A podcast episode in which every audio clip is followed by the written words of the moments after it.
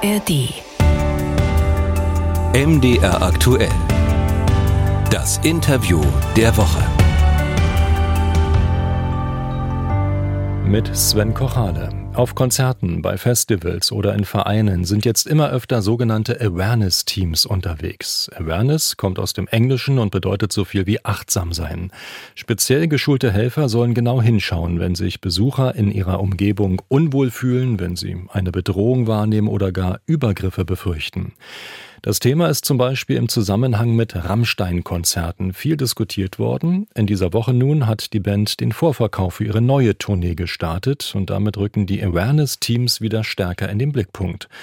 Auf den ersten Blick scheint dieser Ansatz sehr sinnvoll zu sein, doch bei genauerer Betrachtung offenbart das Konzept einige Schwächen.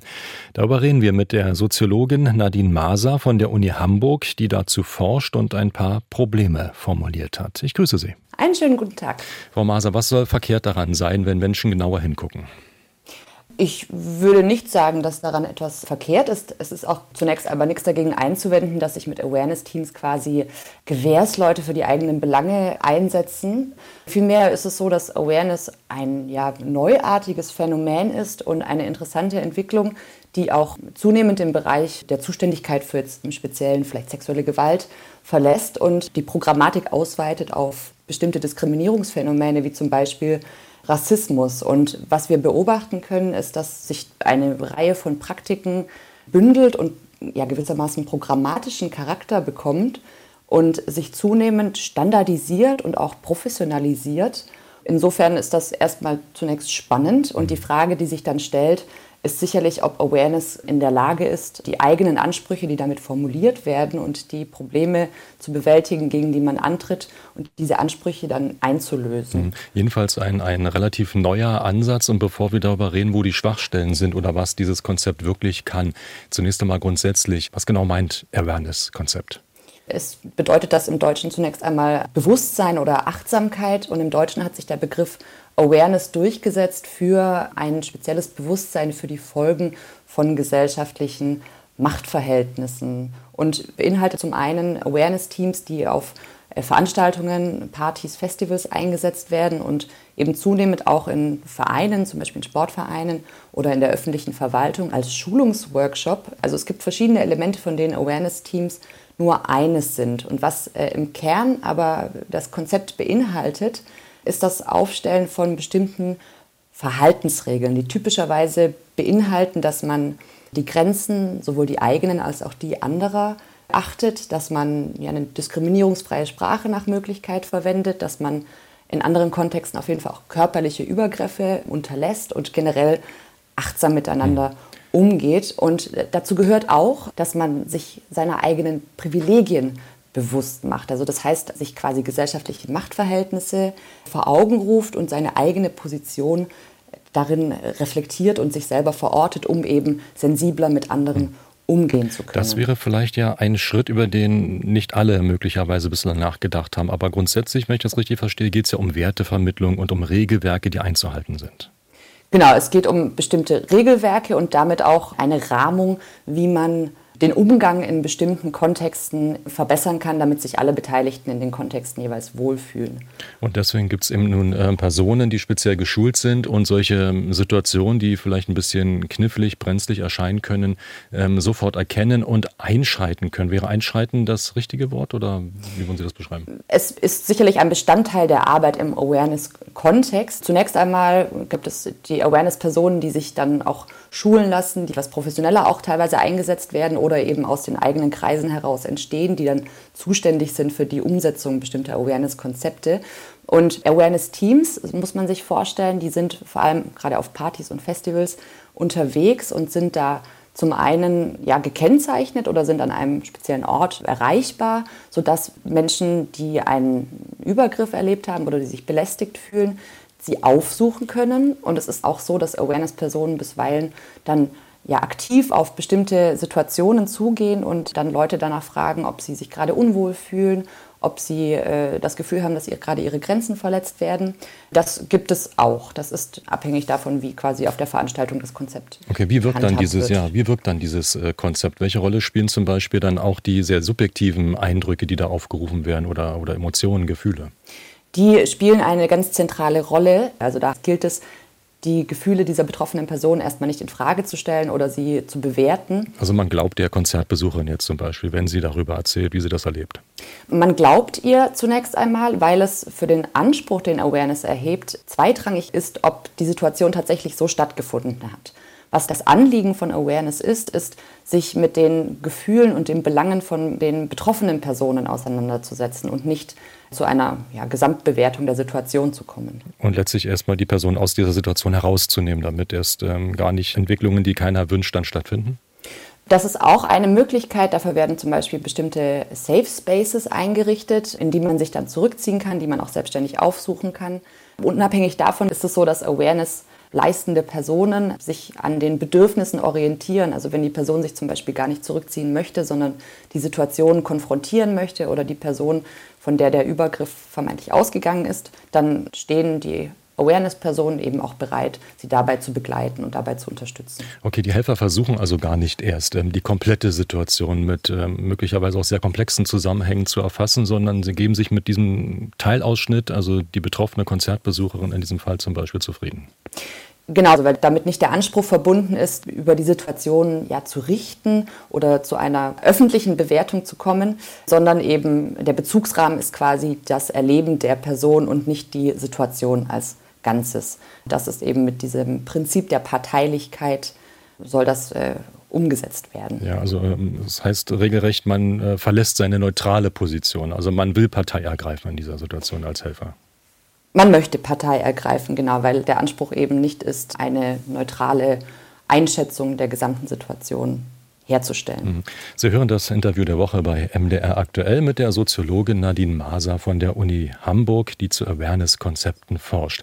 Was jetzt aber ähm, subjektiv zum Beispiel als Bedrohung empfunden wird, ähm, das kann sich ja aus anderer Perspektive und mit einigem Abstand ähm, auch völlig anders darstellen. Ähm, welche möglichen Probleme erwachsen daraus, wenn ich so an eine heikle Situation herangehe?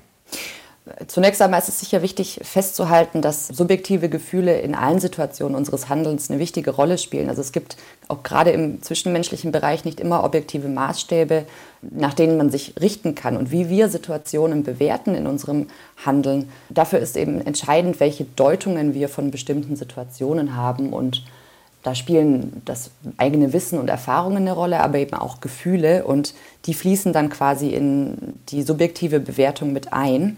Wenn sich dann jemand belästigt fühlt, dann ist es erstmal nicht unbedingt wichtig, ob tatsächlich eine Belästigung intendiert war, sondern eben, wie wir uns in dem Moment fühlen. Und die Probleme, die daraus entstehen, sind insofern sicherlich überschaubar, solange das sich in einem kleineren Rahmen abspielt, auf einem Fest, auf einer Feier, bei der dann möglicherweise eine Person von der vermeintlich eine Tat ausging, nach Hause geschickt wird. Es hat aber weitreichendere Folgen, wenn das vielleicht auch öffentlich verhandelte Debatten anstößt. Wie zum Beispiel äh, Rammstein. Inwieweit äh, hat der Fall Rammstein vieles vorangebracht? Das ist ja eine relativ neuere Entwicklung, die äh, zum Zeitpunkt unserer Forschung noch nicht so bekannt war. Also der Skandal um Rammstein war damals noch nicht Thema. Was man auf jeden Fall sagen kann, ist, dass der Fall das Ganze auch auf so eine öffentlichere Agenda hebt. Wenn jetzt gerade auch von Familienministerin Paus quasi der Einsatz von Awareness-Teams als Teil eines Sicherheitskonzepts vorgesehen ist oder wenn zum Beispiel die Row Zero abgeschafft werden soll. Was daran sicherlich gut erkennbar wird, ist, wie Grenzüberschreitungen mit Machtfragen in einen Zusammenhang gebracht werden. Gerade der Fall Rammstein, der zeigt sehr deutlich, dass man da auch vielleicht unterschiedliche Positionen beziehen kann. Mhm. Auf der einen Seite wurde die Freiwilligkeit ins Feld geführt, mit der sich Frauen eben auf Till Lindemann eingelassen haben. Und dem wurde äh, andererseits damit widersprochen, dass es eben bestimmte gesellschaftliche Machtpositionen ungleich besetzt sind und dass sich in dem Zusammenhang gerade häufig Männer in vorteilhafteren Positionen wiederfinden, während Frauen und gerade auch junge Frauen da eher auf der abhängigen Seite zu finden sind. Mhm. Und, und gerade im Fall Till Lindemann, wenn ich einhaken darf, und Rammstein, es hat sich dann so entwickelt, dass äh, Rammstein praktisch als Beschuldigte erstmal in der Ecke stehen halt. Ähm, dann ist schon die Frage, ist das schon eine Vorverurteilung ähm, mutmaßlicher Täter oder inwieweit darf ähm, man das in Kauf nehmen?